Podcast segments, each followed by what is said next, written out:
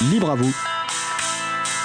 L'émission pour comprendre et agir avec l'April, l'association de promotion et de défense du logiciel libre.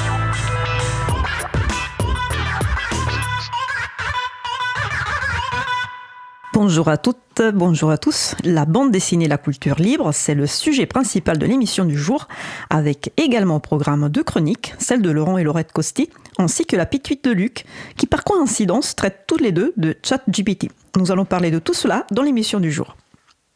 Soyez les bienvenus pour cette nouvelle édition de Libre à vous, l'émission qui vous raconte les libertés informatiques, proposée par l'April, l'association de promotion et de défense du logiciel libre.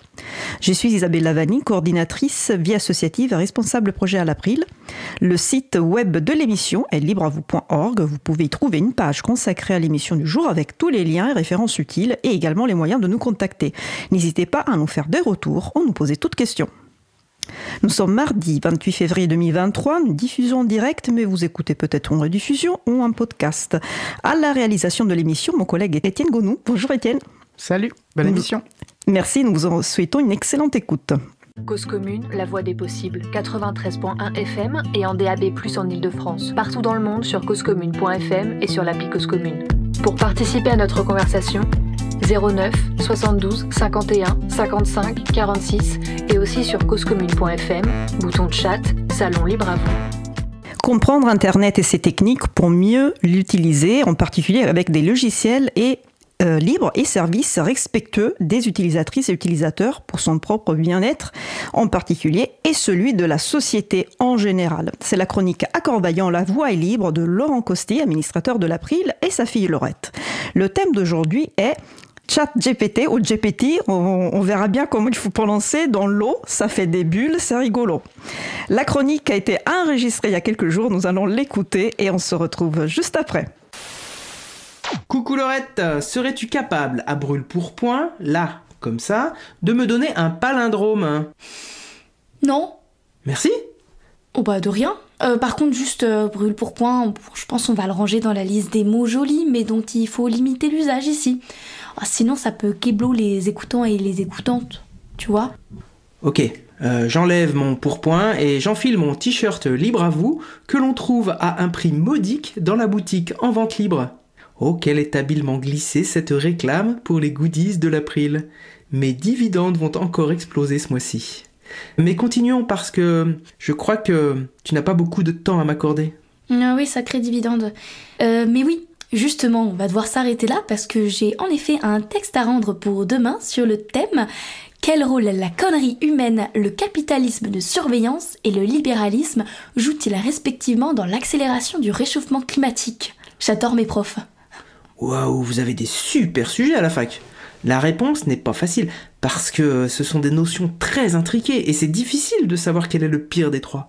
Mais euh, du coup, il faut qu'on trouve une solution là. Si je ne rends pas la chronique en temps et en pleurs, je vais être banni du conseil d'administration de l'April. Bah, on, on, pourrait faire la chronique sur ce thème, mais je suis pas sûre, sûre que le prof accepte le travail sous forme de podcast. Alors j'ai une autre idée, on va torcher ton devoir en utilisant les moyens modernes. Je te propose ChatGPT. Oui, exceptionnellement, on va privilégier la prononciation anglaise pour éviter la tentation de rajouter à chaque fois après ChatGPT euh, dans l'eau, ça fait des bulles, c'est rigolo. Euh, ChatGPT donc, pour celles et ceux qui ne connaissent pas, c'est cette intelligence artificielle qui défraie la chronique et attire le journaliste comme le pot de miel attire l'ours, l'abeille, le blaireau et le consommateur quand il y a des promos. Ah, ah oui, oui, je vois. Et c'est vrai que Wikipédia définit bien cet outil, je trouve. C'est un prototype d'agent conversationnel qui utilise l'intelligence artificielle développée par OpenAI et spécialisé dans le dialogue. L'agent conversationnel est un modèle de langage affiné, comme le fromage, à l'aide de techniques d'apprentissage supervisé et d'apprentissage par renforcement. Donc pour reformuler globalement la définition, on pourrait dire aussi que c'est un outil inventé pour libérer du temps et permettre au monde étudiant de faire plus la fête. Youhou Oui, si on en croit certains sites plus ou moins journalistiques, il semblerait que l'utilisation de ChatGPT chez les élèves se développe à la vitesse d'un cheval au galop qui tente d'échapper à la marée dans la baie du Mont-Saint-Michel en Bretagne normande. Mhm. Mais il faut aussi être prudent. Si tu tapes ChatGPT copie étudiant Lyon dans un moteur de recherche, le nombre de sites mimétiques qui commencent par 50% des copies ou 50% des étudiants est impressionnant. Et ces articles relaient une triche qui se serait passée à l'université de Lyon. Oh oui, oui, ça c'est très journalistique en effet, bien putaclic. Préféré afficher 50% plutôt que 7 personnes sur 14. Oui, en effet, c'est carrément plus buzzifiant. Ouais, surtout que l'information est loin d'être avérée si on en croit le site lesnumériques.com qui fait un démenti sur son premier article. Bref, c'est toujours très tentant de relayer des articles autour d'une technologie qui émerge et qui attire tous les regards. On surfe sur la vague, ça fait moderne. Mais pour autant, penser que ChatGPT ne serait pas utilisé par les élèves serait aussi d'une grande naïveté. Oui, ça je le conçois. Mais du coup, juste pour être sûr, je crains quoi, moi, basiquement, en utilisant ChatGPT pour répondre à une question de cours, notamment sur le plan légal ah, le droit est rarement en avance sur des objets dont on évalue la pertinence et les défauts en avançant. C'est d'ailleurs le jeu des grandes plateformes de poser leurs règles en premier dans ce Far West numérique et de regarder la puissance publique prendre beaucoup de temps pour réguler les problèmes qu'elles ont générés. Hmm. Et ce temps est précieux pour accumuler du profit et donc du pouvoir. Pour les questions de plagiat et de source, c'est effectivement un enjeu immédiat de l'enseignement que de considérer désormais les intelligences artificielles.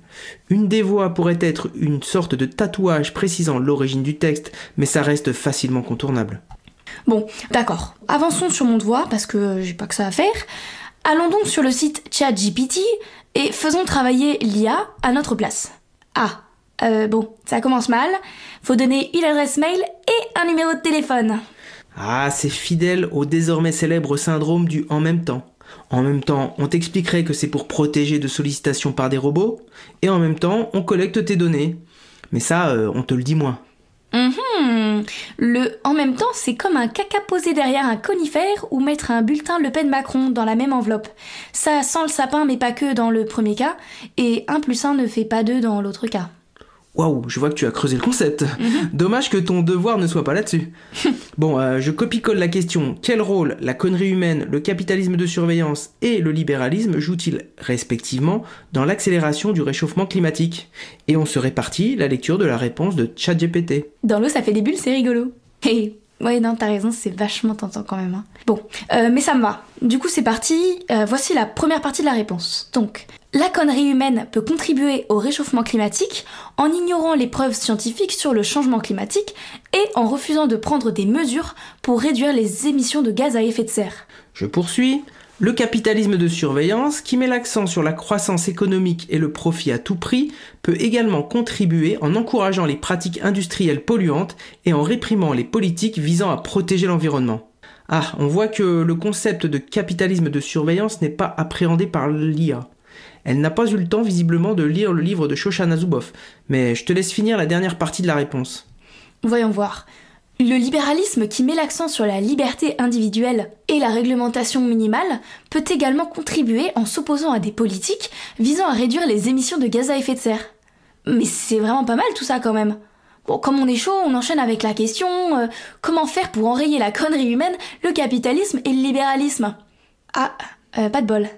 An error occurred. If these issues persist, please contact us through our help center at help.openai.com. Ah, ça bug. Normal, ça commence à devenir intéressant. Ça ressemble encore à un outil con asservi au capitalisme et au libéralisme, ce truc. Bon, de toute façon, la question allait au-delà de ce dont tu avais besoin. Oui, en effet. Par contre, du coup, ça me fait poser la question c'est quoi les limites de ChatGPT? Quand on lit ce texte produit par l'IA, on est un peu obligé de se dire qu'on est quand même loin des réponses à côté de la plaque des robots conversationnels ou chatbots en anglais censés nous aider sur les sites qu'on connaît. Ça pourrait faire illusion avec une réponse formulée par un être humain. Elle est vraiment intelligente? Oh, tu sais, euh, François Poulain, le trésorier de l'April, dit que c'est un peu la même chose que d'apprendre à nager à un sous-marin.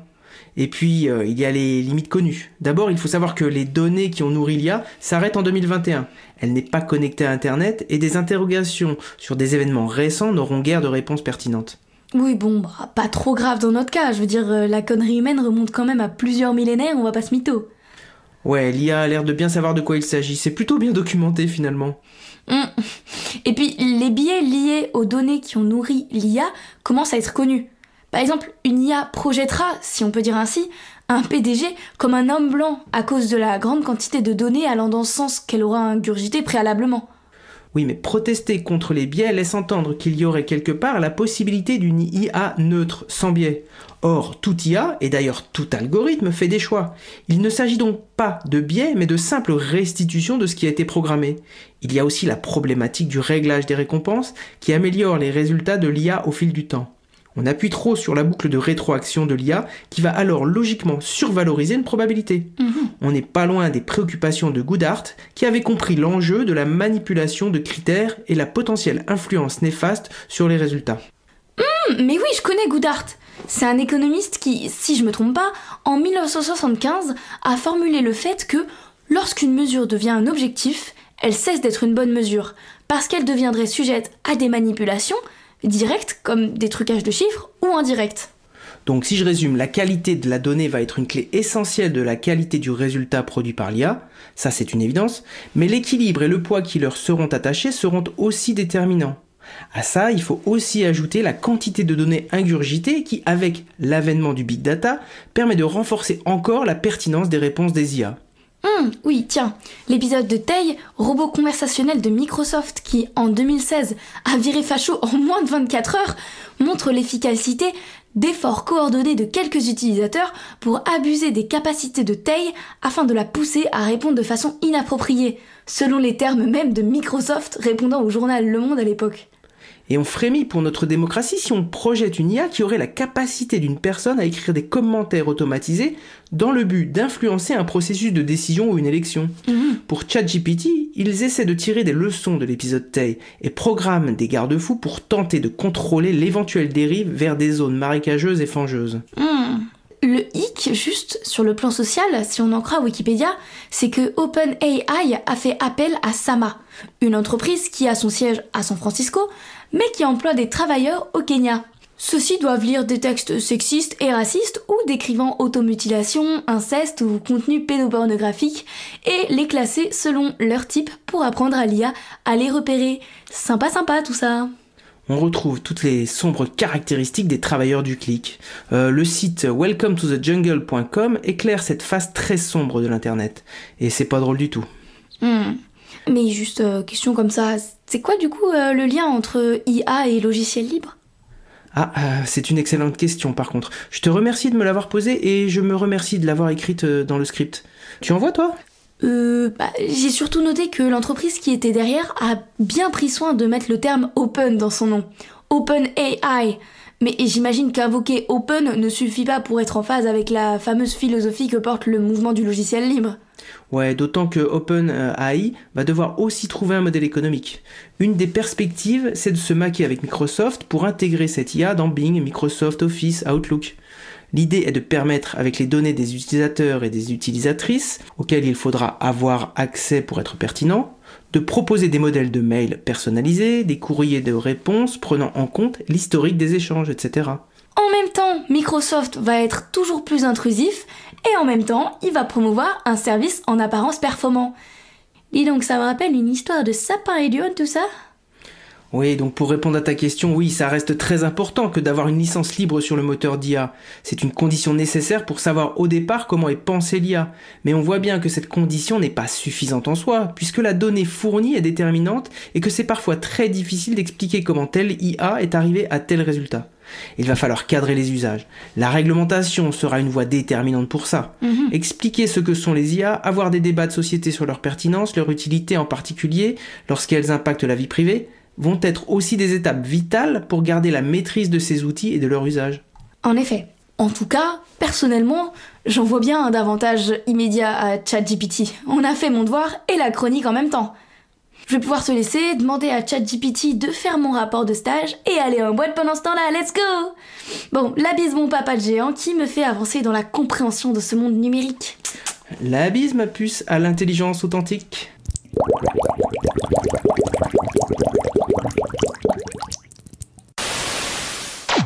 Vous êtes de retour en direct sur Radio Cause Commune. Nous venons d'écouter la chronique à vaillant, La voix est libre de Laurent et Laurette Costi, enregistrée il y a quelques jours et consacrée à euh, ChatGPT ou GPT. Nous allons maintenant faire une pause musicale. Et après la pause musicale, nous parlerons de bande dessinée et culture libre avec nos personnes invitées, David Revoix et G. Nous allons écouter Bouquet d'opinion par Moji, et on se retrouve juste après. Belle journée à l'écoute de Cause Commune, la voix des possibles. Cause Commune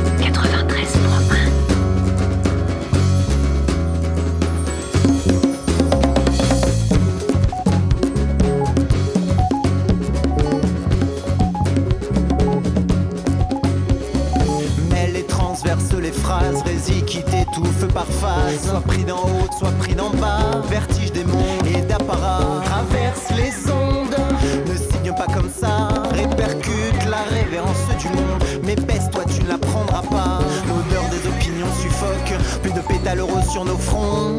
La vase que l'on invoque nous retient bien nos pavillons. C'est avec plaisir que je vous offre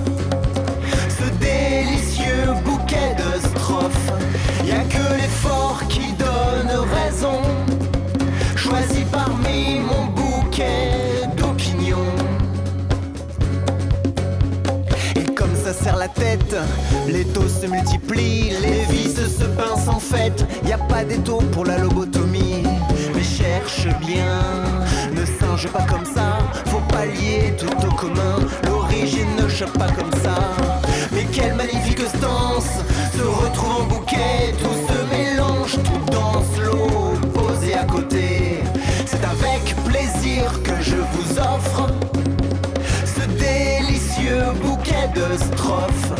Y a que l'effort qui donne raison. Choisi parmi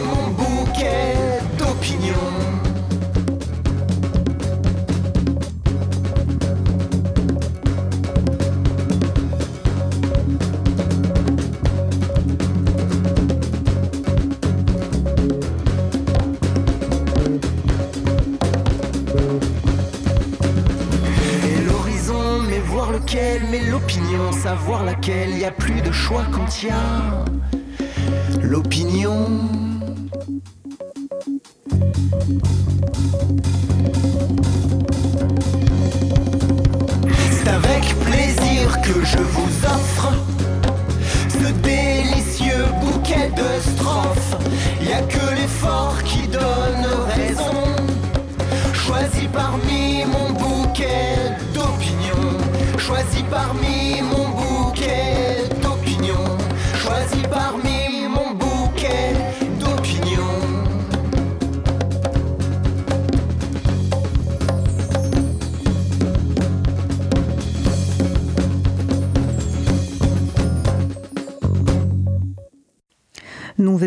Bouquet d'opinion par mon IG disponible sous licence Art Libre.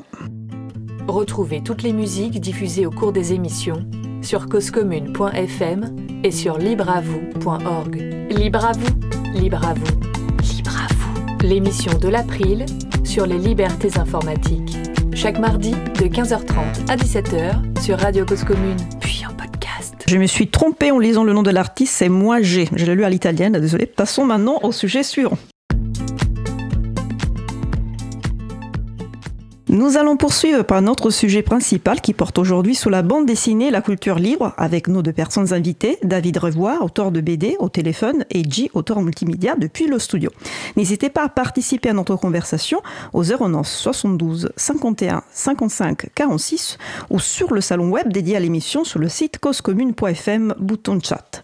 Le sujet principal d'aujourd'hui est préparé par Laurent Costi, oui, encore lui, mais cette fois en direct depuis le studio et avec sa casquette chargé de mission éducation et com numérique au CMEA. Laurent animera également l'échange avec nos deux personnes invitées. C'est pourquoi je lui passe la parole. Bonjour Laurent. Bonjour Isabella, merci beaucoup pour cette parole.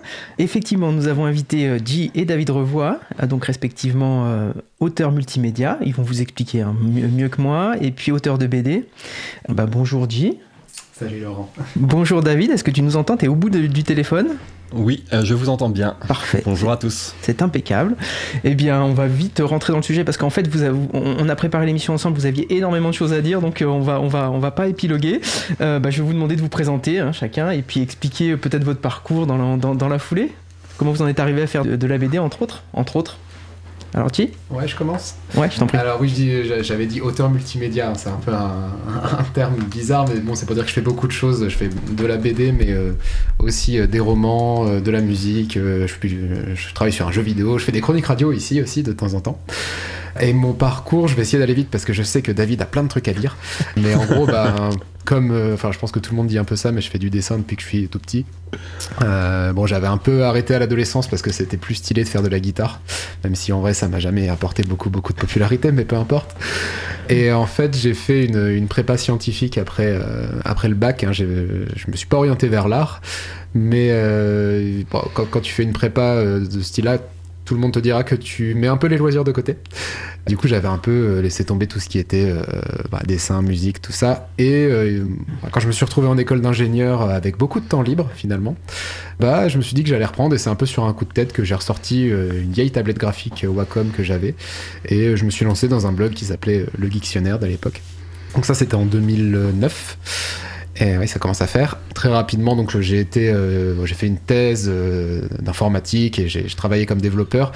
Et il y a euh, un an et demi de cela, donc c'était à l'été euh, 2021, euh, je me suis, euh, je me suis dit que je- j'en avais un peu marre de faire euh, de l'art juste sur le temps libre. Et du coup, je suis, j'ai quitté mon boulot. Enfin, j'ai tout, j'ai tout plaqué pour devenir euh, auteur à plein temps. Voilà. C'est courageux, c'est courageux. Tu vas nous expliquer après tout à l'heure un peu la suite et, et ce que ça implique. Euh, bah écoute, David, à toi de, de te présenter. Oui, alors euh, pour ma part, euh, oui, ça va prendre un peu plus de temps parce que bah, je suis plus vieux. Je pense que je suis plus vieux que J. hein, euh, Pas tant y a, que il y a ça. peut-être. Euh, je pense que j'ai bien 10 ans de plus que toi. En tout cas, je suis un, un enfant des années 80. Et donc, euh, bah, et pareil, tronc commun, je suis un enfant qui dessine beaucoup, beaucoup, qui a les premiers ordinateurs à la maison. Et puis, euh, bah, bah, voilà, je vais grandir là-dedans. Je vais essayer de m'orienter vers le dessin. On me propose, euh, le conseil d'orientation, un bac techno. Et c'est ce que je vais faire, même si. C'est pas les choses que j'aime bien parce que ben, on nous apprend plutôt à, dessiner des pinces à linge ou des, croquis de mode ou bien des, objets un peu design comme les premiers téléphones portables des années 2000 mais, euh, mais voilà donc c'est c'est pas vraiment ce qui me, ce qui me branche. Ben, L'adolescence, moi, c'était beaucoup euh, sur l'indépendance, la rébellion, et je vais quitter mes études juste après le bac. Et je vais commencer à faire du portrait de rue, euh, loin de chez mes parents. Je voulais avoir mon appartement très vite, je voulais être euh, très indépendant. Et je vais faire aussi de la peinture sur chevalet pour faire des expos, pour vendre des peintures. On est au tout début des années 2000. Là, je reprends contact avec Internet parce qu'on me dit ça serait bien d'avoir une galerie en ligne. À l'époque, c'est c'est le nec plus ultra, les, gens qui ont ça sur leur petite Wanadu. Donc c'est ce que je fais. Et puis euh, ben là, je découvre qu'il y a des gens qui dessinent sur tablette. Donc euh, mes soirées vont être passées sur tablette à dessiner des illustrations où là, il n'y a plus de problème de couleurs, de toiles, de, de trucs comme ça. Et je vais m'apprendre en autodidacte un peu tout ce qui est le numérique. euh, à dessiner numériquement ben, avec les logiciels propriétaires, hein, premièrement. Et je vais commencer à avoir des demandes de, boulot là-dedans pour faire de l'illustration. Et je vais très vite abandonner mon, métier de peintre et, de portraitiste pour pouvoir faire euh, que de l'illustration, euh, de jeux de société, de couverture de livres. Enfin, j'ai tout un passé là-dedans. Et à un moment donné, je vais avoir un, gros crash dans mon parcours euh, sur un foutage de gueule des logiciels propriétaires. On pourra peut-être en reparler plus tard. Et Ouais, qui va me faire passer au. Voilà, ça va me faire passer encore sur le temps libre au logiciel libre. hein, Et c'est là que la Blender Foundation vont avoir besoin de quelqu'un pour pouvoir faire les dessins préparatoires entre le scénario et les modèles 3D pour faire leur film d'animation.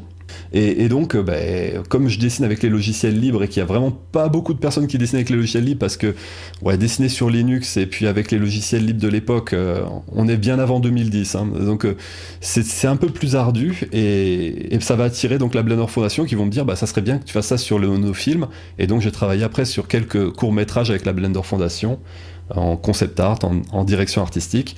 Et en ressortant de là, ben voilà, j'étais, j'avais le virus du livre qui était à fond maintenant pour le côté culturel, et donc j'ai fait ma propre bande dessinée libre, puisque à la base, quand même, euh, le, rêve de l'adolescent, euh, avant tout ces trucs-là, c'était de faire de la BD, mais c'était le, truc inavouable, quoi, le truc qui n'était pas du tout adapté socialement. Euh, donc en faisant un webcomic, ça s'est fait un peu sur un, petit burn-out dans, ma carrière de freelance à ces moments-là. Ben voilà, j'ai commencé à faire un, une BD sur le blog.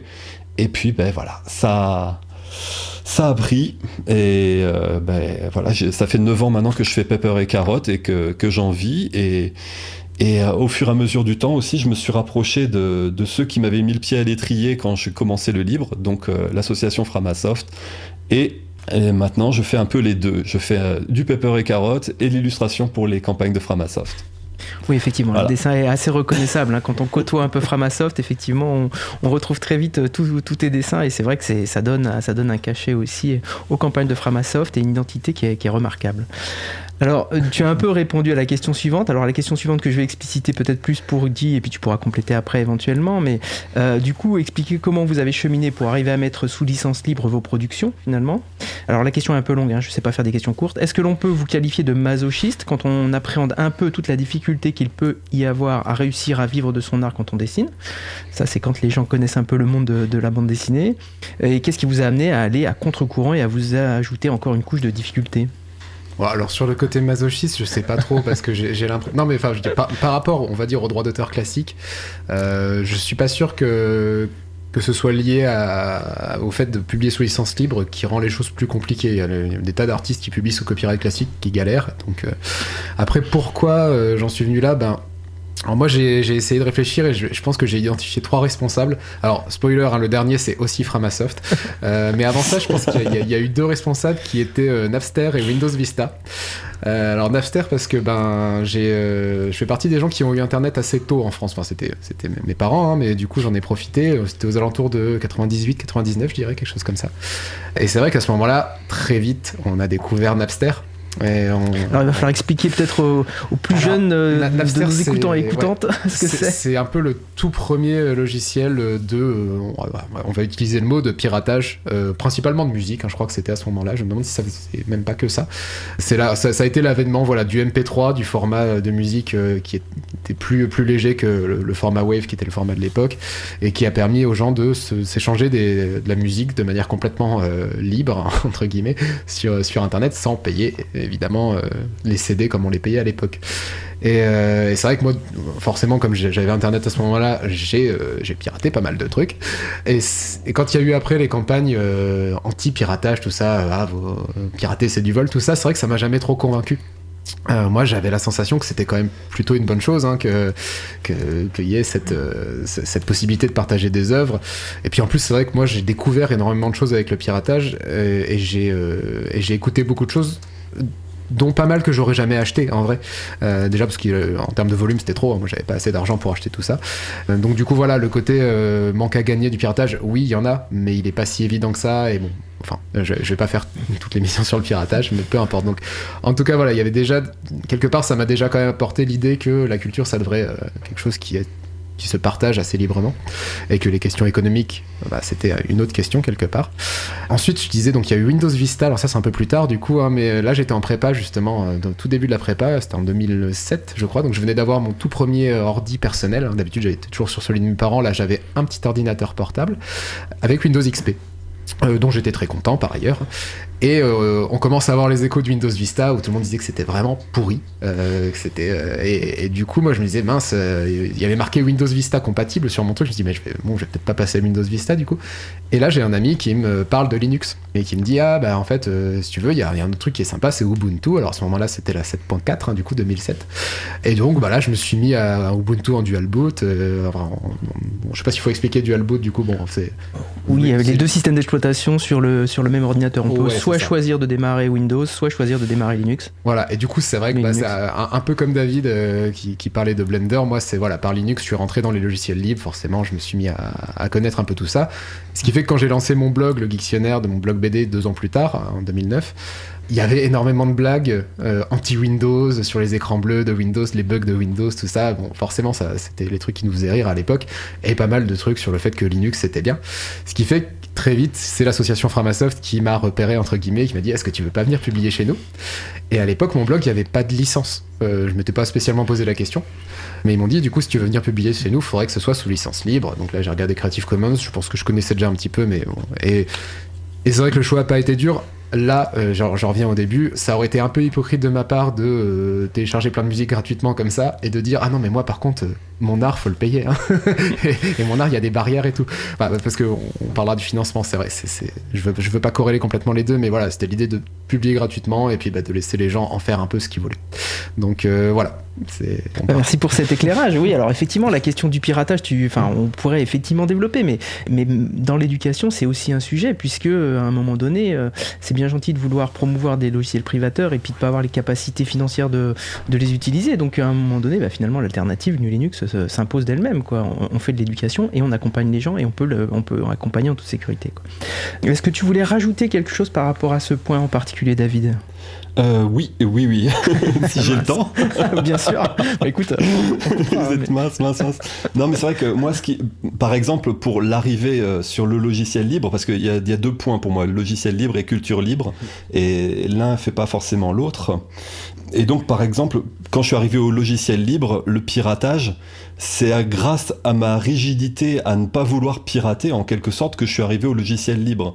Puisque moi, ce qui, s'est passé, c'est que je suis tombé sur une machine que j'ai mis à jour, Vista, simplement. Elle était, voilà, sous Vista encore. Hein, euh, et, là, tous mes logiciels, tous ceux que je n'avais pas piratés, que j'avais acheté les licences, Photoshop, Painter et compagnie, euh, ne sont pas compatibles avec cette nouvelle plateforme. Et je ne peux pas installer XP sur cette plateforme-là, que je viens d'acheter, euh, sur un coup de tête.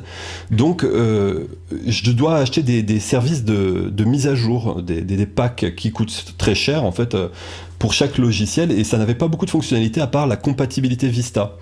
Et, là, je me suis retrouvé un petit peu... Bah, euh, un peu prise en otage, quoi. Et puis je, sentais qu'on en voulait à mon portefeuille sérieusement. Et donc c'est ça qui m'a poussé, on va dire, à, faire un, crack et dire bon bah là, j'irai pas dans cette voie-là. Et qu'est-ce qu'il y a comme alternative à long terme pour pas qu'on me fasse les poches ou pas qu'il y ait une sorte de petite mafia autour de moi comme ça qui, qui décide de mes usages, quoi. Donc euh, oui, c'est ça qui a un angle. Et pour la culture libre, eh bien voilà, je suis passé par la Blender Foundation. Au début, j'avais un peu peur de leur licence, la Creative Commons Attribution. Euh, moi, je connaissais pas, je, je publiais pas comme ça sur mon blog mes, mes dessins, c'était en copyright tout simplement. Et j'ai vu que euh, avec les concept art de Sintel et compagnie, il n'y avait pas de problème. C'est-à-dire qu'il y a eu une petite période où je me suis dit bon bah ça y est, elle va être reprise la personnage, ou quelqu'un va copier mon style, ou euh, il y, avait vraiment une sorte de, de paranoïa en fait de ce qui pouvait se passer en mettant l'art en libre. Et j'ai vu en fait qu'il y avait que des effets un peu bénéfiques, hein, de dérivation, de, de propagation. Donc euh, cette peur-là s'est dissipée et c'est là où j'ai commencé à l'adopter pour mon blog. Et puis après, il y a eu une prise de conscience que bah, la culture propriétaire était partout quand j'ai fait ma BD. Euh, c'est-à-dire que je ne pouvais pas bah, reprendre les univers. Euh, propriétaires qui étaient déjà en place. Tout était déjà verrouillé et que pour créer une sorte de nouvelle culture, ben, c'est très difficile. Il faut slalomer entre tout ce qui est fait et à notre époque, il y a énormément de choses qui étaient faites. Hein. Surtout quand je fais une sorcière, on me dit très vite Ah, mais ça c'est Little Witch Academy, ah non, ça c'est Kiki, euh, ça non, c'est les sorcières de Pratchett. Euh, voilà, c'est un slalom pour ne pas reprendre des références pour pouvoir créer son propre truc.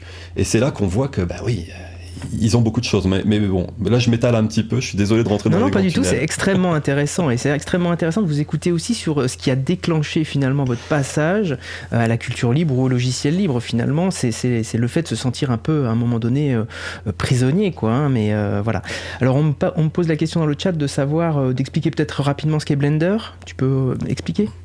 Alors c'est un, logiciel libre de 3D. Donc euh, on va pouvoir faire des objets en 3D, mais aussi leur mettre euh, des, squelettes d'animation, les animer, faire le rendu, et donc faire un film. Et même à une époque, c'était pour pouvoir faire des, jeux vidéo de A à Z. Et euh, voilà, ça peut maintenant servir à faire des modèles de jeux vidéo. Enfin voilà, c'est toute une suite 3D très libre et qui font des projets, qui ont eu dans 2010 des, des projets pour pouvoir améliorer le logiciel, où ils faisaient un film libre en crowdfunding. Et voilà, c'était il, faisait donc euh, un appel de budget et tous ceux qui des, des, personnes de la communauté Blender étaient réunies dans un studio à Amsterdam pour pouvoir faire un film. Et il y a eu des films comme ça, Cosmos Landroma, Sintel, Big Bug Bunny, etc. Voilà, vous. Oui, on les trouve facilement finalement sur Internet puisqu'ils sont en plus sous, licence libre, donc on peut, on peut en profiter. Et on voit bien qu'effectivement la qualité, elle est remarquable. Quoi. On a des, des animations qui sont juste incroyables. Quoi. Ah, donc, euh, voilà, non, mais moi je trouve ça, je trouve ça extraordinaire. Big, euh, Big Bunny, non, comment tu disais le titre? Big, Bug Bunny. Voilà, ça c'était une des, un des premiers courts métrages qui a été promu euh, et, et, auquel on associait Blender. Effectivement, moi, moi j'avais trouvé ça euh, très bluffant à l'époque, mais ça commence à dater, non? C'est au milieu des années. c'est vers 2008. 2008, parce que Sintel, sur lequel j'ai fait la direction artistique, où j'arrive juste après, c'est 2009. Donc voilà. Très bien. Alors, une fois qu'on a mis le doigt dans, la culture libre, dans les logiciels libres, on, pousse même la logique à se, comment, à se confronter à des éditeurs de bande dessinée? Donc, est-ce que tu peux nous raconter Alors, tu l'as raconté hein, sur le Frama blog, on, a mis le lien, on, mettra le lien sur la page de l'émission, mais finalement, l'histoire de Pepper and Carrot vis-à-vis de Glenna, moi j'ai trouvé ça extraordinaire à lire. Enfin, je trouve que c'est un pied de nez au, modèle imposé, au modèle économique. Euh, euh, oui, c'est ça qu'on veut nous imposer et qu'on n'a pas le droit d'interroger. Moi, je trouve ça extraordinaire. Est-ce que tu peux nous raconter ça? Alors, euh, euh, j'ai été démarché par Glénat, oui, je, vais essayer de faire court. Voilà, c'est ça, j'allais te dire, tu as 17 minutes, pas plus. d'accord, d'accord, oui.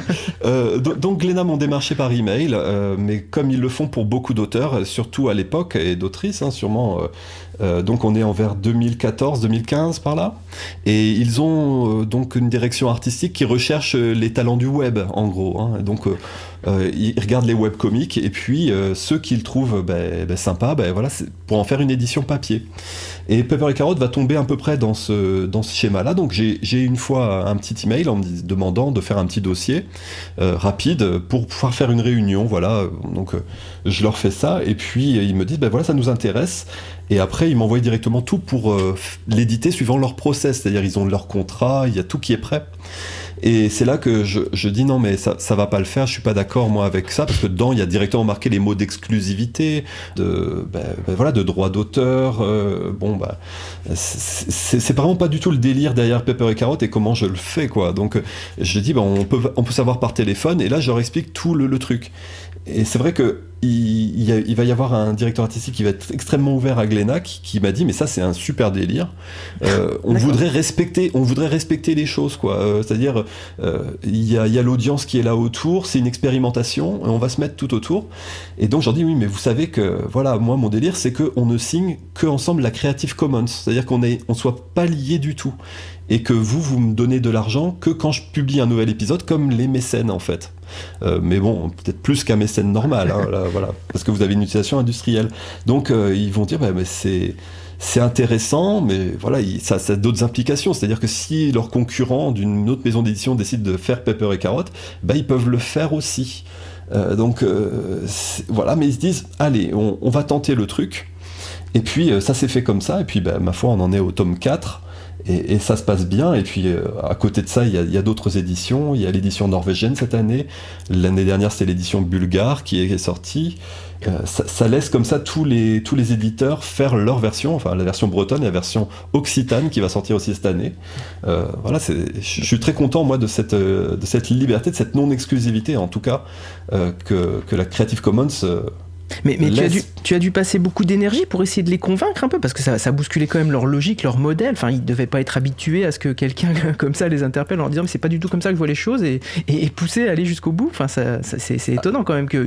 en plus, dans le monde de la BD, Glénat, c'est quand même. Euh, ça s'impose, quoi, je veux dire. Je, pense que je n'ai pas de mérite, je pense que c'est vraiment le, directeur artistique qui est, qui est là, qui, qui sur le coup va voir un, un projet extraterrestre et va se dire Ah, mais c'est un délire, euh, ça fait un peu edgy, ça fait un peu que Glénat se positionne sur quelque quelque chose. Voilà, il y a peut-être une logique marketing derrière ça. Ah, sans de se dire voilà, on essaye quelque chose de nouveau, voilà, il y a tout ça, et euh, de dire ben, on va essayer de faire le délire total. Alors c'est sûr, ça a fait, ça a fait la faire la gueule au département euh, légal. Ça, j'en ai eu des, des petits échos Ouais. parce que eux, ils ont leur process, ils ont leur contrat, ils ont leur truc, et donc d'avoir à- à lire toute la Creative Commons et savoir où est le loup là-dedans et qu'est-ce que voilà, qu'est-ce qui va pouvoir se passer. Euh, voilà. Mince, ça- ils pouvaient pas utiliser les modèles qu'ils avaient préparés dans leur ordinateur alors en fait. C'est ça, Ben ils étaient oui. obligés finalement de réécrire quelque chose. Et, oui, et puis à chaque fois que je fais une couverture, là sur les quatre tomes, il faut savoir que j'ai reçu le modèle de contrat d'exclusivité et ça, et qu'à chaque fois je le refuse. Parce que c'est tellement des process de. On met l'email de l'auteur et puis hop, ça envoie directement toute la paperasse et tous les trucs, que je continue de recevoir ces modèles types. hein.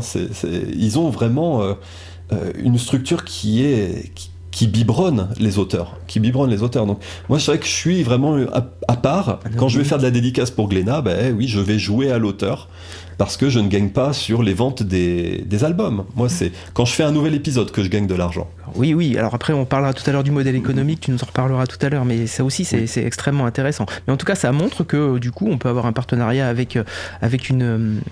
Avec euh, Glénat qui est quand même encore une fois dans le monde de la BD plutôt connu quoi hein, pour ceux qui s'intéressent un peu à la BD quoi. Donc je trouve ça extrêmement extrêmement intéressant. Donc évidemment si vous voulez avoir le détail de, de tout ça, tout, si vous voulez passer un peu de temps à, à la lecture, allez sur le Frama blog, hein, vous avez euh, vous avez un peu plus de d'éléments pour pour comprendre les tenants et les aboutissants. Bah écoute, je vais repasser la parole à, à Isabella. Tout à fait. Euh, je pense que c'est le bon moment pour euh, une pause musicale. Et euh, nous allons écouter euh, By Force par euh, Punch Deck. J'ai sens que ça va venir. C'est By Force par Punch Deck qui va partir là.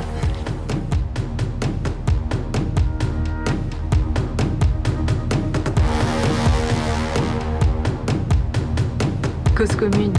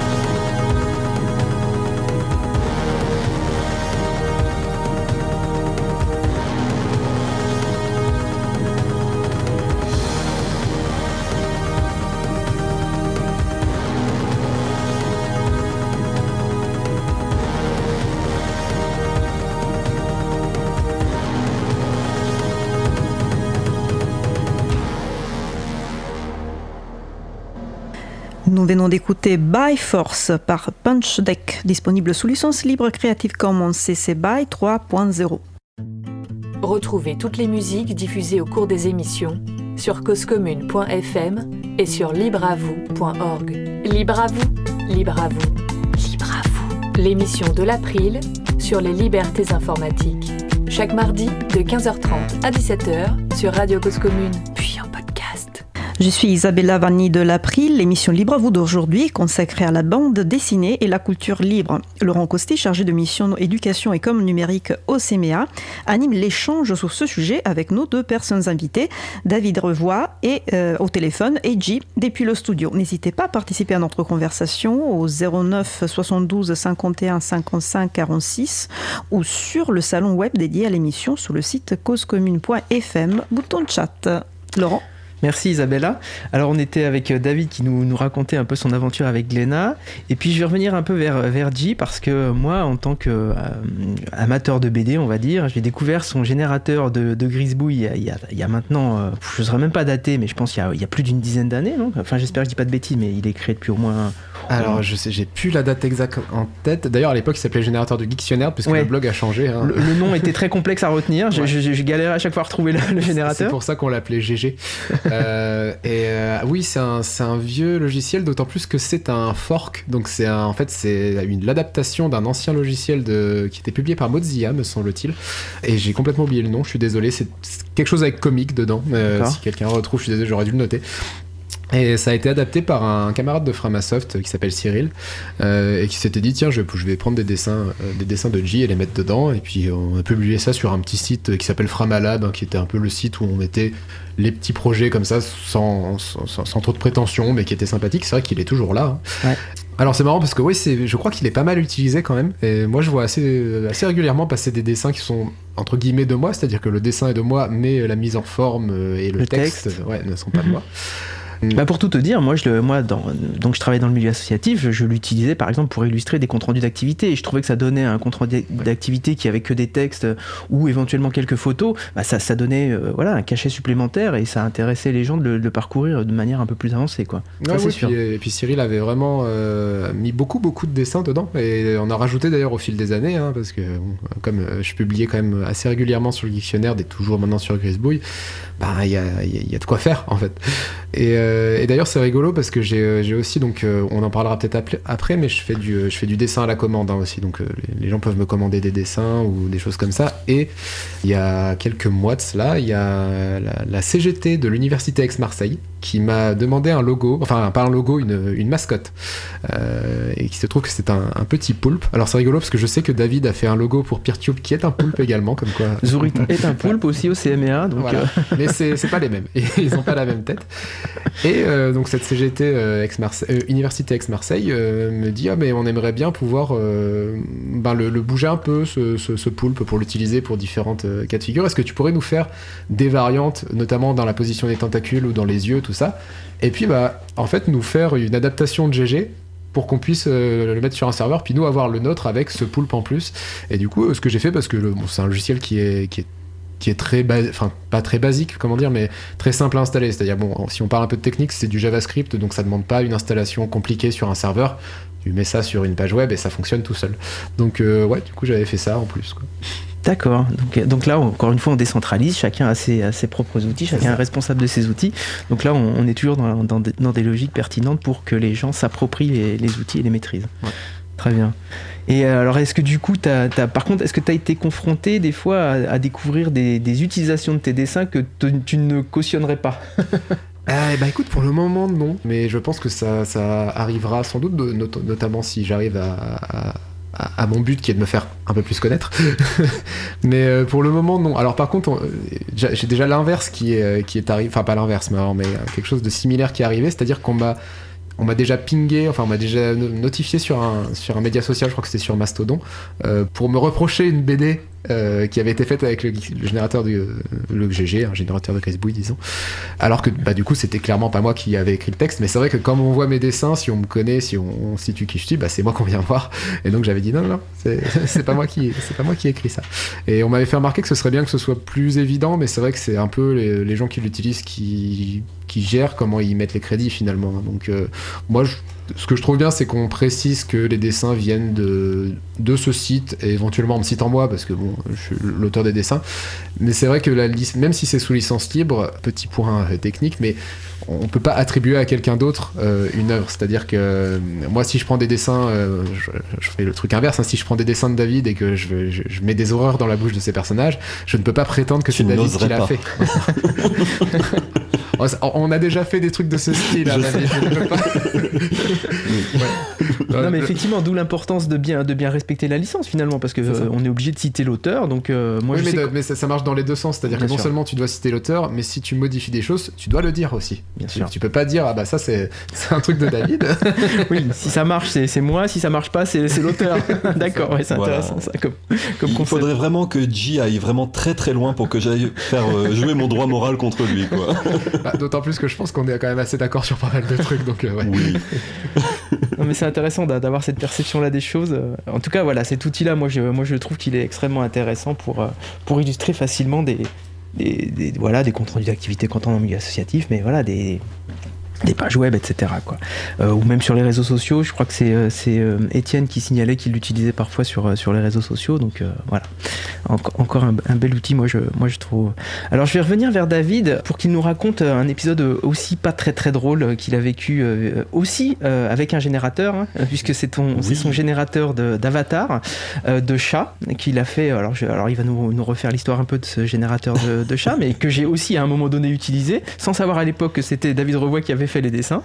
Mais, euh, mais voilà, il va, il va nous raconter un petit peu ça et puis euh, sa mésaventure avec la, question des NFT. Et ça posera peut-être la question, mais ça on pourra peut-être en discuter à, trois, cette question-là de la, de la clause non commerciale finalement, qui n'est pas... Euh, une licence libre quand on l'ajoute à une licence Creative Commons, mais, mais qui pourrait potentiellement protéger dans ces moments-là. Alors bon, bah, je vais laisser David développer et puis on reviendra sur ce sujet-là. dans une heure. non, non, je rigole. non, mais c'est sûr qu'on enchaîne sur les mésaventures avec euh, la licence euh, libre, et ça, c'est vraiment euh, un des points qui va illustrer. Bon, bah, sur Pepper et Carotte, par exemple, j'ai déjà eu beaucoup de, mauvaises utilisations. Hein. J'ai déjà eu un Kickstarter qui s'est prétendu, quelqu'un qui s'est prétendu être moi sur Kickstarter pour vendre du Pepper et Carotte, et qui a presque réussi. Donc, c'était tout un bordel à, pouvoir prouver que c'était pas moi, quoi, qui faisait ça. Bon, bah, après, il y a des utilisations plus, plus, classiques comme les, les, les roules 34, mais ça, bon, je laisse faire parce que on va dire que les ça roules 34, tu peux expliquer parce que moi je connais pas. Donc... Non, je ne souhaite pas expliquer. bon, d'accord, ok. tu, veux, tu, veux, que j'explique? Ouais, je veux bien. C'est une, ouais, je veux bien. C'est une règle d'internet qui dit que si quelque chose existe, il y en a une version pornographique. Ah oui, bien sûr. Oui, ça y est, ça me revient. D'accord, ok. Ok. Merci, merci pour cette explication parce que je pense que j'étais pas le seul à, ne pas savoir. ça manquait de ce petit euh, truc là dans cette émission là. Et donc, euh, il y a eu aussi euh, donc l'utilisation en NFT de, mes travaux, donc de, même de planches de Pepper et Carotte, et, donc de ce, ce générateur d'avatar de chat. Alors ce, générateur d'avatar de chat, je l'ai fait euh, pour le blog, mon blog à l'époque, puisque bah, j'utilisais Gravatar euh, avant ça, un système qui permet que les personnes, bah, avec leur email, ça, ça va choper l'avatar qu'ils ont mis sur le site Gravatar. Et donc quand ils se connectent sur mon blog, eh bien mon blog par euh, personne qui met un commentaire, va aller demander à Gravatar leur avatar en fonction de cet email et pour pouvoir l'afficher. Bon, bah, c'est un gros problème de tracking parce que, bah, oui, à partir du moment où on va se connecter à un site et montrer que qui lit quoi, qui lit quoi comme article, donc je me suis dit, bah, il va falloir que je, que je fasse quelque chose. Mais je voulais pas non plus retirer simplement les avatars de mon site. Donc, je décide de faire euh, un générateur de d'avatar. J'en reprends un qui existe, hein, qui a été fait par quelqu'un, j'ai son nom qui m'échappe, mais euh, je modifie donc les PNG pour pouvoir faire des petits chats, et ça fait donc des chats aléatoires qui changent de couleur, qui ont des fourrures différentes, qui ont des yeux différents, voilà. Donc des, des monocles, des choses comme ça. Oui, tout voilà, c'est ce qui va animer en fait mon, mon site web, et puis j'en fais une petite version un peu euh, ce qu'on dit standalone, c'est-à-dire euh, qui, qui, marche sur une page comme ça, parce que bah, très vite j'ai vu qu'il y avait des personnes qui mettaient des commentaires simplement pour voir quel chat ils allaient avoir. Donc euh, voilà.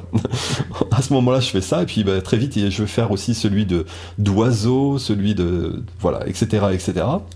Mais bon, à un moment donné, il y a cette passion des NFT qui arrive. Alors on va expliquer, il faut, qu'on explique peut-être pour les personnes qui connaissent pas. Alors je vais essayer de résumer, puis vous me, vous me compléterez. Donc les NFT, c'est basé sur, sur la blockchain, et l'idée c'est de d'attacher une signature à, euh, à, une œuvre, on va le dire comme ça. Et, finalement, ce qu'on vous vend, c'est la signature, c'est pas forcément l'œuvre, puisque l'œuvre, elle peut être dupliquée à l'infini. Donc, euh, euh, ouais, c'est une, tentative en fait de recréer de la rareté dans le numérique. C'est-à-dire que si, si, tu, si, tu, peins un tableau, on peut pas copier le tableau. On peut faire une photo, mais je veux dire, c'est pas la même chose.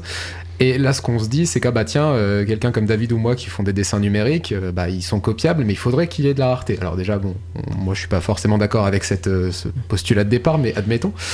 Et oui, effectivement, c'est basé sur la blockchain. Et NFT, ça veut dire non-fungible token. Donc c'est en gros un, jeton que tu ne peux pas copier. Euh, et l'idée, c'est que chaque jeton va être attaché à une image. Et c'est censé te garantir la propriété de l'image. Sauf que, comme tu l'as dit, c'est du numérique. Donc l'image reste copiable. Donc le seul truc que tu peux pas copier, c'est le jeton. Mais quelque part, euh, ben, Là, on est sur, euh, pour moi, sur le cœur du problème qui est pas tant technique. C'est-à-dire qu'en fait, la, problématique du droit d'auteur et du droit tout court, c'est un problème qui est principalement social ou culturel. C'est-à-dire qu'en fait, il faut que tu aies une adhésion euh, à l'autorité. C'est-à-dire qu'il faut que tous ensemble, on se dise, bah ouais, c'est bien les NFT, on considère que c'est quelque chose qui a de la valeur. Déjà, c'est pas le cas. Il y a plein de gens, et moi compris, qui trouvent que ça n'a aucune valeur. Et ensuite, il faut avoir des moyens de coercition et des moyens de la faire respecter. C'est-à-dire qu'il faut que si quelqu'un copie l'image qui est protégée par un NFT, bah, il y a, en fait, il y a un, une autorité, une police, je sais pas, qui, qui aille, euh, qui, aille faire respecter la loi. Et là, c'est pareil. Pour le moment, c'est pas reconnu. Bon, bref. sans compter tous les problèmes liés évidemment à la question énergétique, hein, puisque la blockchain, etc. Donc on va pas revenir sur ce sujet-là parce qu'on a d'autres choses à dire plus intéressantes, mais, mais euh, en tout cas on peut résumer ce qui a été mis dans le chat. Hein, NFT égale caca. Euh, en tout cas, les gens autour de la table sont, sont un peu convergents sur, sur cet avis. Voilà, je, ah, te laisse. J'aime beaucoup ce résumé. Euh, voilà, j'adhère donc. voilà. Et, donc, vas-y, je t'en prie. voilà. Quelqu'un va avoir la bonne idée de se dire parce que bon, et très vite il voit que des gens qui créent, qui mettent des NFT donc qui mettent dans cette base de registre euh, notarial 2.0, euh, quoi, on va dire, euh, qui mettent des dessins dedans, ils disent, bah, on peut en mettre plein. Il suffit d'avoir des choses pour générer. Donc on va mettre des têtes de gorille, on va mettre des, je sais pas quoi. Et puis il y en a un qui va se dire ah bah tiens ben là je savais qu'il y avait un petit générateur de chats sympa et puis qui était sous licence libre. Donc je vais le générer. Je sais pas, je me rappelle plus combien il en avait généré. Peut-être 20 000, 20 000 chats ou c'est 10 000 chats? Mais euh, euh, David, là il y a un truc. J'ai oublié de préciser le fait que de fait en fait cet outil NFT est principalement un outil de spéculation aujourd'hui. Et donc euh, c'est pour ça qu'il y a de la génération dans tous les sens parce que bah, ça permet de créer des valeurs artificiellement. Quoi. Voilà. Oui, euh, sur, le principe des cartes à collectionner. Hein, de, voilà, on va dire euh, quel chat moi je vais pouvoir réserver. Euh, ça sera mon chat unique, soi-disant, avec sa plaque d'immatriculation dans cette base de registre notarial fait par cette blockchain. Donc, ben voilà, c'est ça. Il y a un utilisateur qui a fait je sais pas, 10 000 comme ça, puis qui a commencé à avoir euh, bah, des ventes à droite à gauche et puis à, avoir une petite somme d'argent.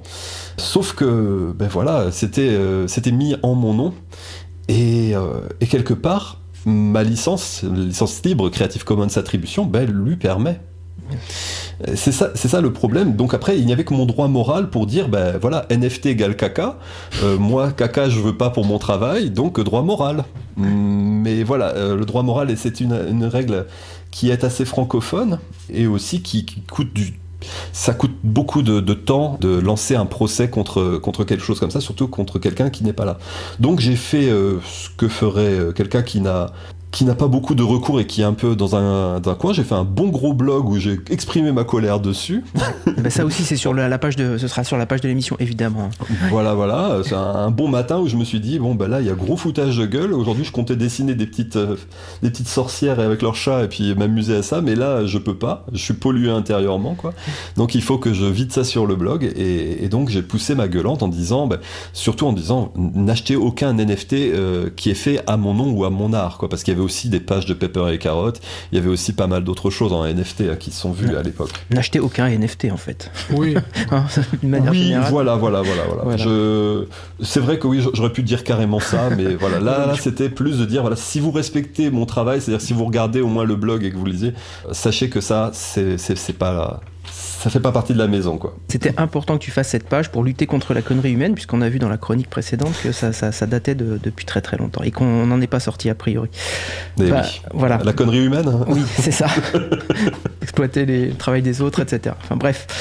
En tout cas, merci, euh, merci pour cet éclairage. Alors c'est vrai que du coup, ça, ça, résout pas. Hein. Ces, questions de licence, elles sont pas, elles sont, elles sont jamais terminées. Hein. Ça, ça interroge toujours la question de quelle licence. Euh, euh, c'est un combat toujours quotidien que de choisir une licence libre euh, selon les, quatre libertés initiales, etc. Euh, et, on voit bien que, que ça protège pas de tout et que, que ça, ça, ne, suit pas forcément le cours qu'on aurait souhaité. Mais en tout cas, moi, moi je trouve que c'est remarquable, en tout cas, tout, le travail que vous faites et, puis la voie que vous tracez, en tout cas, par rapport à tout ça. c'est euh, gentil, merci. Bah, ouais, ouais, moi, enfin voilà, c'est bien qu'on ait, qu'on ait du, temps et puis un, peu de temps et, puis une, une audience pour, pour le dire. Alors, on n'a pas encore abordé, euh, on approche euh, doucement, tranquillement vers la fin, euh, on n'a pas encore abordé peut-être la question des, finances. moi, je trouve qu'il faut que vous en parliez, ça me semble, extrêmement important, parce que justement, vous abordez la question du, financement complètement à l'envers des, moyens qu'on veut nous imposer. Donc, je veux bien que vous en parliez respectivement. Je sais pas, tu commences, Ti Ouais, ok. alors moi, ça fait pas super longtemps que j'ai commencé à essayer vraiment d'en vivre, donc je n'en vis pas encore. Pour le moment, je vis surtout sur mon épargne, épargne qui vient du fait que j'avais plutôt un bon boulot et qu'il y a eu une crise Covid qui fait que je suis pas parti en vacances, que j'ai pas été au resto pendant assez longtemps et que bah non mais comme il y a beaucoup de monde qui était dans mon cas, hein, il faut être honnête. Mais bon, ça petit à petit ça vient et euh, en général quand je veux le résumer, je le résume en trois points, c'est-à-dire qu'il y a un financement du passé, un financement du présent et du futur. Le financement du passé, c'est le fait que j'ai publié des bouquins et que ces bouquins existent et du coup, bah, ils continuent à être vendus régulièrement, donc c'est un peu une rente. Alors c'est pas vraiment une rente parce que si je compte les heures de travail passées à, créer ces bouquins, elles sont pas remboursées encore, hein, même au SMIC. Mais bon, voilà, c'est quand même un financement qui vient même s'il n'y a plus de travail fait. Euh, le présent, c'est le principal, c'est euh, le financement participatif, et je crois que pour David, c'est un peu la même chose, c'est-à-dire des, ce sont des gens qui euh, donnent volontairement des sous pour des œuvres qui sont gratuites. Ce que je trouve vraiment chouette et assez incroyable. Et moi, la façon dont j'ai de présenter ça, c'est de dire que quand tu achètes un bouquin sous copyright classique, tu l'achètes pour toi, et quand tu fais un don pour quelqu'un qui fait de l'art libre, ben, en fait, tu l'achètes pour tout le monde. Et puis finalement, très vite, le financement du futur, mais j'en parlais tout à l'heure, je, dis ça un peu entre guillemets, c'est quand quelqu'un me commande quelque chose. Et le gros avantage dans ce cas-là, c'est que je peux facturer exactement euh, les heures de travail que je vais passer dessus, ce qui n'est pas le cas pour euh, le reste, où là, c'est un petit peu ben, euh, au petit bonheur la chance. D'accord, merci pour cet éclairage. Alors sur, sur la, la page, alors c'est sur grisbouille.net alors, euh, non, c'est sur tiluc.net. Tiluc.net, ouais, où il y, a euh, y a différents moyens de me faire des dons, effectivement. Donc, euh, c'est principalement des questions de plateforme. Hein. donc, c'est Tipeee, Utip, LiberaP, PayPal. Mm. Et puis, tu mets, les, tu mets aussi une jauge qui te permet de. de qui permet aux gens de se situer finalement sur. C'est ça, oui. En fait, mais ça, c'est venu petit à petit. En fait, je me suis rendu compte que on croit toujours qu'on communique assez. En fait, c'est rarement vrai. Et je me suis rendu compte qu'en fait, il y avait peu de gens qui savaient exactement quelle était ma situation, qu'est-ce que je faisais. Et c'est vrai que du coup, régulièrement, je fais des articles que j'appelle les quad neufs, où je dis bah, où j'en suis, qu'est-ce que je fais, sur quoi je travaille, et à chaque fois il y a un bilan euh, sur les finances effectivement mhm. avec, euh, avec une petite jauge, je dis bah là j'en suis là, là j'ai atteint l'objectif euh, que je me suis fixé, l'objectif pour le moment c'est 1600 euros par mois, et j'en suis encore relativement loin. Et, et en fait oui, je me rends compte bah, que le fait de communiquer là-dessus, bah, mine de rien en fait ça augmente un petit peu les dons parce que ça, beaucoup plus de gens se rendent compte que bah, il y a besoin de donner en fait. Oui, c'est important, je pense. Ouais, mais c'est vrai que ça, du coup, ça demande du temps supplémentaire que de communiquer, évidemment. David, est-ce que tu peux nous, nous, raconter un peu toi comment ça se passe de ton côté? Alors moi, j'ai vu la, la, comparaison entre les premières pages de Pepper and Carrot hein, et puis l'appel au don finalement pour ces pages, et puis les dernières où il y a un peu plus de monde en fait. oui, alors euh, au tout début, hein, je me suis lancé dans Pepper et Carrot euh, en me disant, ben voilà, mon but dans la vie, c'est de faire simplement maintenant de, de la BD parce que je suis en burn-out, donc je la fais comme ça sur mon blog et puis je vais continuer ma carrière freelance à côté. Donc la monétisation est, rentrée en compte qu'à partir de l'épisode 3 où, là j'ai commencé à demander aux personnes, là ça suffit quoi, euh, parce que bon j'ai un boulot à côté, ça prend beaucoup de temps, euh, je peux pas faire ça euh, comme ça quoi sur, sur le temps des week-ends. Et bon à, ce moment-là ben, arrivait Patreon. Moi je suis... c'est là que Patreon arrive. Donc c'était un outil fait pour les youtubeurs à la, à qui, commençaient à perdre un peu d'argent parce que ben, les revenus publicitaires commençaient à baisser pour eux. Donc ils, font un outil comme ça de donation et ben, je trouve que c'est bien de l'avoir pour euh, la bande dessinée aussi. Donc je me l'approprie à ce moment-là. Et, très vite, ben voilà, il va y avoir d'autres plateformes Tipeee qui vont copier un peu le principe. et puis Libérapay aussi, l'alternative libre qui va arriver dedans. Donc euh, bah, actuellement, moi, je vis de pepper et carottes, hein, enfin depuis le, début que j'ai mis la, monétisation. Euh, c'est pas tout à fait vrai parce que les tout débuts, pareil, j'avais j'avais mis de l'argent de côté. Euh, je crois que j'ai mis 10 000 euros de côté comme ça que j'ai que j'ai injecté au fur et à mesure quand j'étais malade, quand j'arrivais pas à suivre le rythme ou quelque chose pour faire tampon parce qu'au début il n'y a pas beaucoup de. moi, c'est quand je sors un épisode en fait que je touche une cagnotte. Donc les, les premiers épisodes quand il y avait que 500 euros par exemple qui tombaient pour un épisode. Alors que j'ai passé deux mois, bon ben on voit très vite que voilà, il fallait un tampon pour, euh, pouvoir passer dedans, mais, mais bon, ben, j'y croyais, et puis euh, de toute façon j'étais capable au niveau énergie de ne faire que ça quoi. Donc euh, je me donnais à fond là-dedans. Et puis ben, on est arrivé quand même assez vite à une cagnotte qui me permettait de faire des épisodes mais voilà, le, niveau technique et puis euh, euh, tout ce qui est le, système de traduction et compagnie bah, a très vite fait que le projet a pris énormément d'ampleur au niveau de somme de travail. Et maintenant, je suis obligé de prendre deux ou trois mois pour faire un épisode. Donc voilà, la cagnotte va être à peu près dans les 3000 euros actuellement mhm. pour quand je fais un épisode. Mais si on le redivise sur les trois mois de boulot, voire plus, euh, bah, actuellement, oui, c'est, je galère toujours plus ou moins. Mais à côté de ça, bah, voilà, j'ai fait l'édition papier anglaise. Ça fait une petite source de revenus euh, passive comme ça, parce que maintenant que c'est fait, c'est les albums euh, qui, se vendent. Il y a la petite boutique, mais tout ça, ça va être assez pour couvrir des frais de genre de serveur, euh, des, frais d'abonnement de ci, de ça. Ce n'est pas non plus des, sources encore c'est pas des gros fleuves, quoi. Mais ça s'ajoute et ça aide quand même. Donc voilà, c'est un peu la situation. Et, dernièrement, je fais aussi ces, illustrations euh, en commission pour Framasoft. Et ça, ça m'aide beaucoup euh, entre les épisodes, justement, à, avoir aussi une petite source de revenus. Euh, sur lequel je peux compter aussi, voilà, à ce moment-là, pour faire tampon entre les épisodes de Pepper et Carotte. Mais si je, mais si j'offre euh, par exemple une, une, BD euh, marquée Glénat à ma, à ma, nièce là, tu, tu touches, c'est au nombre d'albums, il y a, y a, enfin comment ça remonte finalement à, l'auteur? Alors euh, ça remonte simplement pas. Hmm, c'est ça. que voilà, là, je voulais, que ce soit clair. voilà. Euh, alors, vous allez avoir, par exemple un, prix très intéressant en librairie sur les albums de Pepper et Carotte. Ils sont pas à 14 euros ou 13 ou quelque chose comme ça. Ils sont dans les 10, 10 et quelques. C'est parce que justement, il y a la part qui devrait me revenir pour auteur qui est déjà amputée quelque part. Donc, euh, bon, il y a déjà ça qui permet de, de faire l'album un peu moins cher. Et ensuite, euh, Glénat, eux, sont mécènes, comme j'avais dit. Donc, mhm. euh, quand je vais sortir un nouvel épisode, ils sont mécènes à hauteur de 950 dollars actuellement, mais ils peuvent le retirer du jour au lendemain. Hein. D'ailleurs, mhm. il y a eu une anecdote l'an dernier, comme quoi ils n'avaient pas mis à jour leur carte bleue, parce que bah, je sors des épisodes très rarement, et les cartes bleues, ça expire beaucoup plus vite que mes épisodes. Donc, je me suis dit, mais mince, ils se sont retirés, mince, mais c'est un tiers de, du budget de et Carotte qui part. J'étais un peu au fond du seau, et puis là, ils m'ont dit, non, non, c'est simplement la carte bleue qui a expiré. Et voilà, donc tout se repose sur la confiance. Et bon, au début, ils, ont, ils augmentent au fur et à mesure de leur vente. Mais ça, c'est un peu au bon vouloir. Moi, je n'ai pas de regard comptable sur les ventes. On m'a annoncé 15 000 exemplaires. Je, voilà, je ne sais pas. Euh, ah je ne sais pas combien, combien de plus euh, ça peut être vendu. Ça, c'était il y a de ça deux ans qu'on m'a annoncé ça. Donc, euh. donc vaut mieux, donc si, si, enfin, vaut mieux te, te soutenir directement sur, sur le site? Ah oui, quand je fais des dédicaces, j'en parle aux personnes et je leur dis voilà, si vous voulez soutenir la série, euh, c'est bien d'acheter l'album parce que ça aide Glénat à m'aider quelque part. Leurs 950 dollars, ils sont pas magiques non plus, mhm. hein, ils sortent pas de rien. Et puis euh, ils prennent le temps, ils, ils assurent aussi peut-être qu'il y aura un tome 5 avec eux, enfin tout ça. Donc euh, ça c'est pas mal, mais c'est vrai que pour m'aider moi directement à faire euh, ma vie, euh, mais quand, quand j'ai quand j'ai le nez bouché comme maintenant parce que je suis malade ou des trucs comme ça, et eh ben voilà là c'est c'est sur Patreon, Tipeee, enfin c'est surtout l'aide récurrente par exemple sur Libérapay. Il y a des personnes qui décident de donner de manière inconditionnelle sur le site Libérapay, quoi que je fasse, quoi. C'est-à-dire, même si quand je travaille pour autre chose, ça, ça marche par mois. Oui, ça donne de la perspective, ça c'est extrêmement important, effectivement. Oui, c'est vrai que ils sont pas, ils sont pas nombreux, mais c'est un petit socle qui revient fréquemment et c'est très important pour moi ça aussi. Donc euh, voilà, c'est ah, une géométrie assez variable. Non mais merci pour cet éclairage. Je pense que c'est extrêmement important d'éclairer aussi la question financière quand on quand on s'engage pour pour le libre. Hein. Comme ça, les gens comprennent mieux, hein, parce que finalement c'est pas si simple que ça à comprendre tous les montages.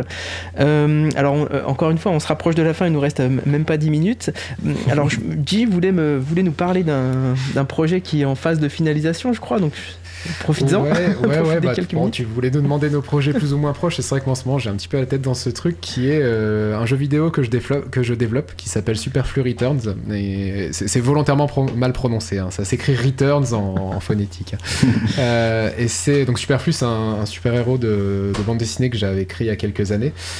Au début, je disais que je faisais beaucoup de choses. J'avais mis artiste multimédia, voilà, donc parce que je fais du dessin, de l'écriture, euh, de la musique, tout ça. Et en fait, ce projet-là me tient particulièrement à cœur parce que c'est la première fois que je peux mettre absolument toutes mes compétences au service d'un seul truc. C'est-à-dire que d'habitude, quand je fais de la musique, ça intéresse pas forcément les gens qui lisent mes BD. Euh, quand je, fais de l'écriture, pareil. Et là, en fait, il y a tout. C'est-à-dire que ben, il faut que je fasse des dessins et des animations pour, pour le jeu. Forcément, il va y avoir des musiques. Il y a énormément de développement. Et moi, je suis développeur informatique de formation. Donc euh, voilà, c'est un peu, je, je me dis, c'est la première fois que ça sert à quelque chose que je fasse tout ça. Parce que souvent, les choses ne te servent qu'au moment où tu t'en sers quoi. Et, euh, donc voilà. Et ça, fait pas mal de temps que je bosse dessus et je suis un peu dans le sprint final donc euh, j'espère que ça va marcher mais pour le moment je suis assez fier de ce que j'ai fait. D'accord, alors tu, vas nous donner une date à la radio, ce qui t'obligera à la tenir Alors je l'ai déjà repoussé plusieurs fois, donc bon. C'est pour ça que techniquement j'avais dit mai, probablement 15 mai normalement. D'accord, bon écoute, on t'en voudra pas si, si c'est un peu décalé encore, mais on te souhaite de le sortir effectivement pour le 15 mai. Par rapport au projet euh, plus ou moins proche, alors évidemment, euh, j'imagine que tu as la tête dans Pepper and Carrot, euh, David, et puis que ça, ça mobilise quand mhm. même la majeure partie de ton temps, sauf si tu as d'autres projets à nous, à nous signaler. Non, non, non, je suis toujours en route vers le, prochain épisode. Mais je voyais dans le chat une, une, question par rapport à ne pas piger l'argumentaire de Glénat par rapport à l'absence de rétribution à la vente. Euh, c'est-à-dire, qu'est-ce qui empêcherait, avec par exemple ma licence ou quelque chose comme ça, ce genre de, fonctionnement? Alors, en fait, ça n'empêcherait rien du tout. Hein. Quelqu'un peut avoir une licence libre et demander une rétribution à la vente, à, l'album. C'est moi qui ai refusé, hein, parce que eux me l'ont offert par défaut même après, c'est moi qui ai voulu aussi que ça soit par épisode, c'est pour ne pas avoir une, une logique marketing de, de devenir un vendeur de papier. C'est-à-dire que je ne voulais pas euh, bah, finir chaque blog post avec, euh, et surtout acheter euh, la version Glénat, voilà, parce que ça me rapporte des sous, quoi, ou quelque chose comme ça.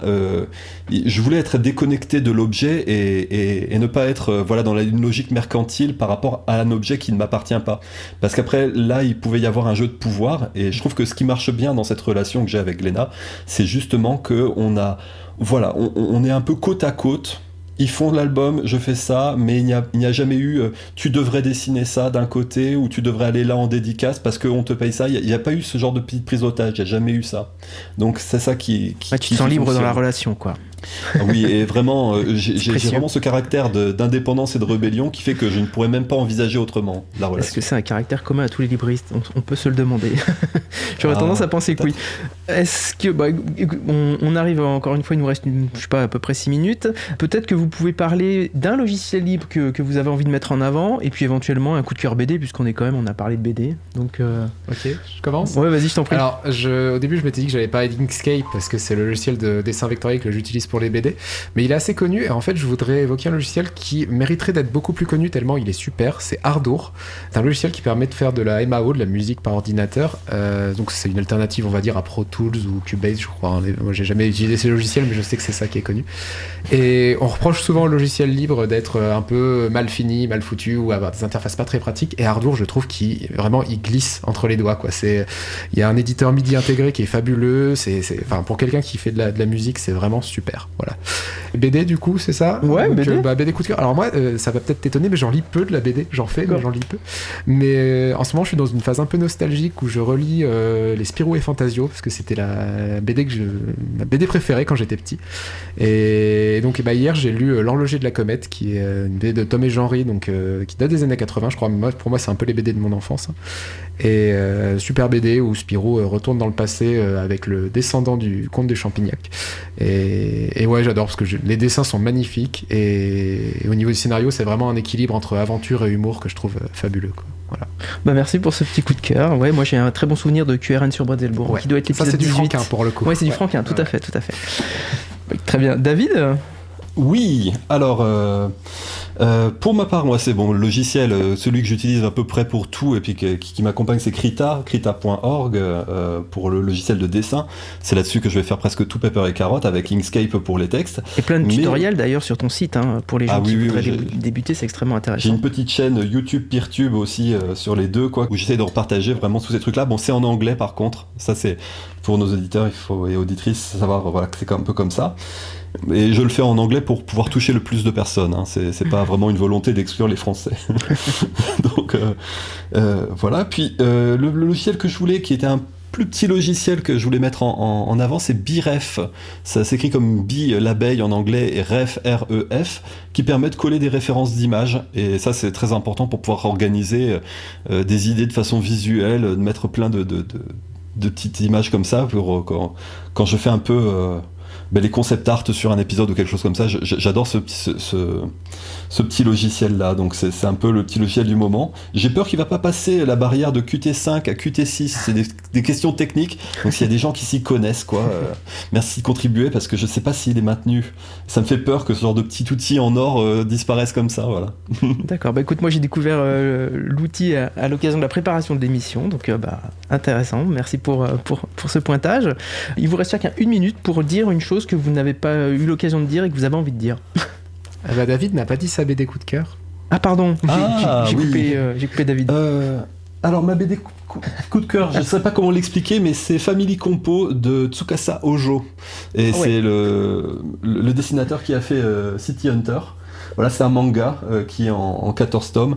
Euh, c'est simplement génial. Voilà, voilà je ne vais pas dire plus. Bah, bah, ça m'intéresse. Hein. Je veux bien la référence du coup. Parce que moi, je lis un peu de BD, j'aime bien. Donc, je, bien la je, la noterai dans le, dans le chat. Et, voilà, aussi un petit mot. Je voulais simplement remercier vraiment toute la communauté Pepper et Carotte parce que bah, sans eux, je ne serais pas là à, à parler. quoi. Très bien, merci.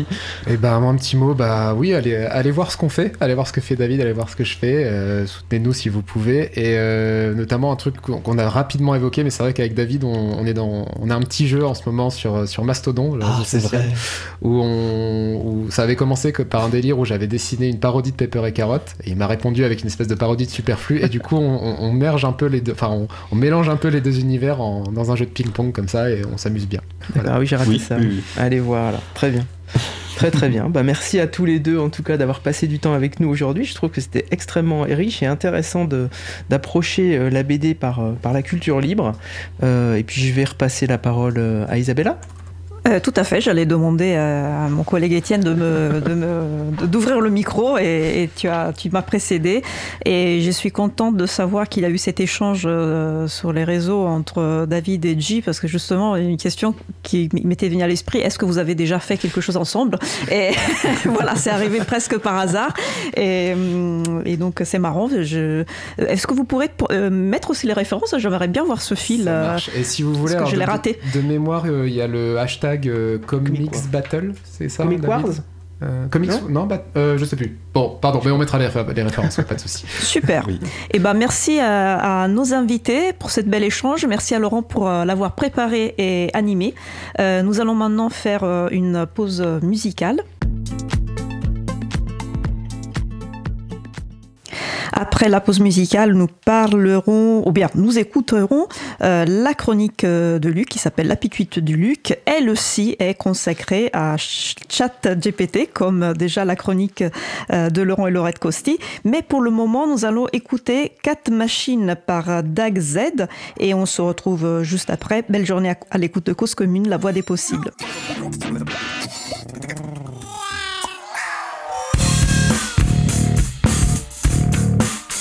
Cause commune.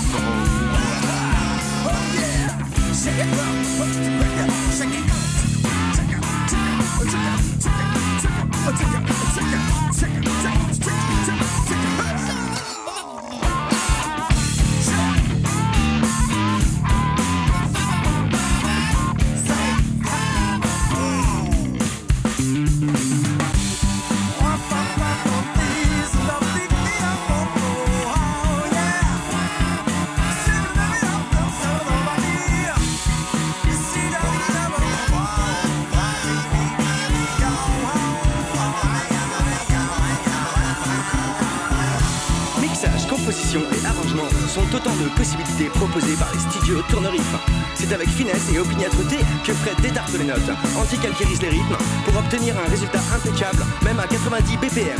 Faites étinceler vos grooves, reluire vos heavy metal, rehausser vos salsa avec les studios Tournerif. Nous venons d'écouter 4 machines par DAGZ disponibles sous licence art libre. Retrouvez toutes les musiques diffusées au cours des émissions sur causecommune.fm et sur libreavoue.org. Libre à vous, libre à vous, libre à vous. L'émission de l'April sur les libertés informatiques. Chaque mardi de 15h30 à 17h sur Radio Cause Commune, puis en podcast. Je suis Isabelle Vanni de l'April et vous écoutez l'émission Libre à vous sur Radio Cause Commune. Nous allons passer au sujet suivant. Nous allons poursuivre avec la pituite de Luc qui, porte elle aussi sur ChatGPT. Le titre exact de la chronique d'aujourd'hui étant ChatGPT, conformisme et gros business. La chronique a été enregistrée il y a quelques jours. Nous allons l'écouter et on se retrouve juste après. Salaud de gréviste, à cause d'eux, ça fait un bail que je n'ai pas écrit de pituite. J'ai eu à peine le temps de me moquer du nom de ChatGPT. Je sais, c'est facile, mais maintenant c'est trop tard pour ricaner sans avoir l'air d'être un demeuré. Je n'ai pas été surpris d'apprendre que le bidule flatule des informations fausses ou contradictoires en fonction du vocabulaire employé.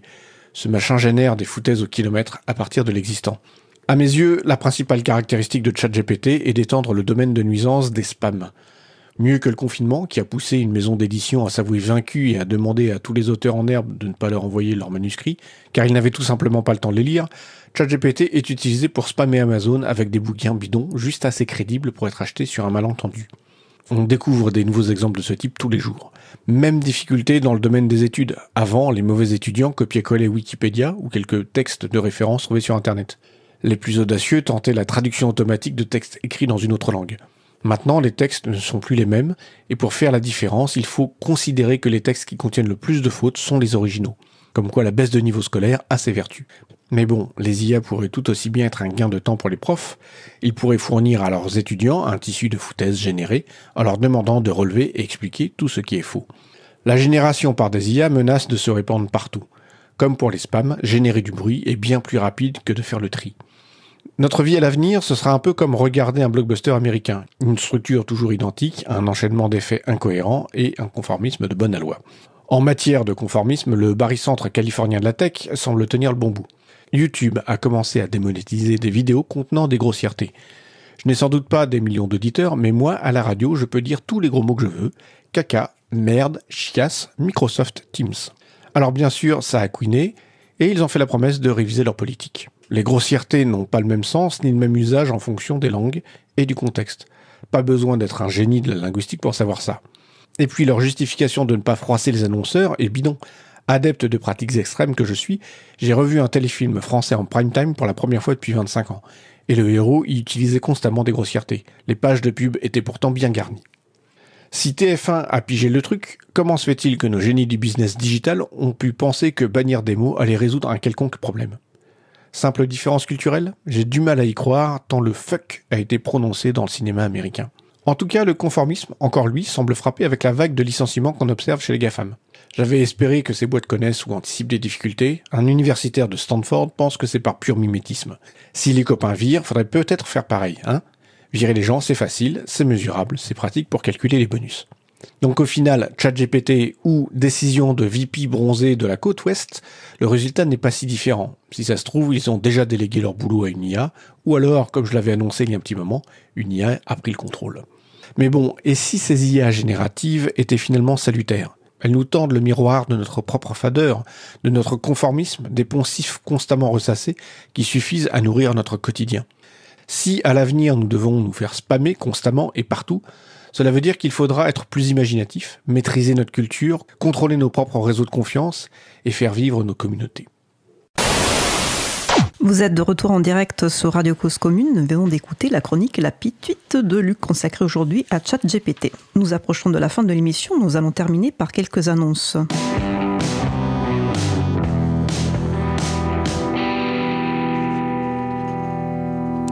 Dans les annonces aujourd'hui, nous sommes euh, très contents et contentes de vous annoncer que les vidéos de l'édition 2022 du Capitole du Libre, qui est un événement libriste euh, majeur ayant lieu chaque année en novembre à Toulouse, sont désormais en ligne. Vous pouvez déjà les trouver sur YouTube et à venir sous euh, Peertube. La première instance mastodon dédiée aux collectivités territoriales est née. Nous saluons cette très belle initiative du, CITPI, qui est le syndicat intercommunal de mutualisation situé dans l'agglomération grenobloise. En mars et avril 2023 auront lieu les Journées des libertés numériques, un événement pour comprendre les enjeux de technologie et culture numérique avec les bibliothèques universitaires, notamment de Nantes.